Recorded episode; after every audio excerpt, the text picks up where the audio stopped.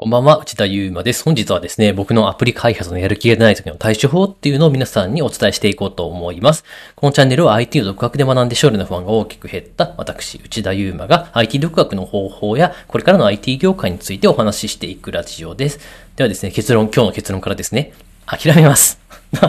どうですか？諦めますって。なんか表紙抜けだったかもしれないんですけど、ちゃんとですね、諦める理由があって、まあ仕事にはですね、やっぱりアウトプットの時間もあればですね、僕はインプットの時間もあると思っています。そのためですね、どうしてもこう開発の時間、手を動かすことにやる気が出ない場合っていうのは、まあ僕はインプットに当てるようにしていますので、その内容についてですね、詳しくお話をしていきたいと思います。まあやっぱりですね、あの僕も皆さんも人間なので、こう気分に左右されることって絶対あると思うんですよね。まあ、巷ではですね、なんか少しでもいいから始めてみるとか、そうですね。あとはなんかこう将来のイメージをしてみるとか、ちょっとその精神論的なお話がよくあるんですけど、まあその精神論すらきつい時ってやっぱりあるじゃないですか。僕はあんまあんま寝れなかった人が絶対そうなるんですよ。なのでですね、その時は僕はインプットの時間にしようと思って、なんとなくですね、こう手を動かして何かをアウトプットするよりもインプットする方が気が楽なんですよね。で、そのインプットの時間僕は何をしているかっていうと、大体3つやっておりまして、オーディオブックを聞いたり、まあ本ですね。そういった本系から情報を仕入れる。もしくは音声配信、ポッドキャストとかですね。まあ、 Voicy といった音声配信プラットフォームから情報を得る。まあ、はたまたですね、ちょっと歩いて、まあ、散歩がてらですね、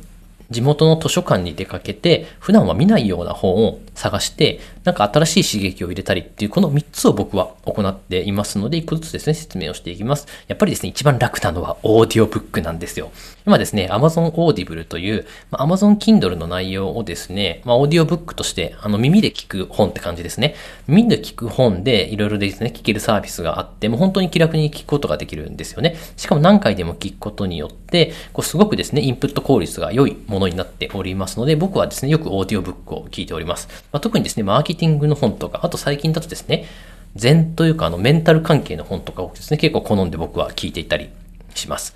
まあ、そして音声配信ですよね。これ、 Voicy っていうところが日本で一番有名なんですけど、まあ、いろんなですね、経営者の方とか、それこそですね、個人のクリエイターの方、まあ、いろんな方がですね、あの、音声配信形式で、あの、ポッドキャストを配信しているものになっております。結構ですね、自分の新しい気づきを得られたり、それこそですね、自分のマーケティング知識にプラスをしてくれるような内容があったり、日々ですね、あの料理をしながら聞きたりとか、そういったですね、ながら聞きができるプラットフォームなので、とてもですね、僕はやる気のない時にでもできるので重宝しております。で、最後ですね、これ結構ですね、僕は推したいところなんですけど、図書館ですね。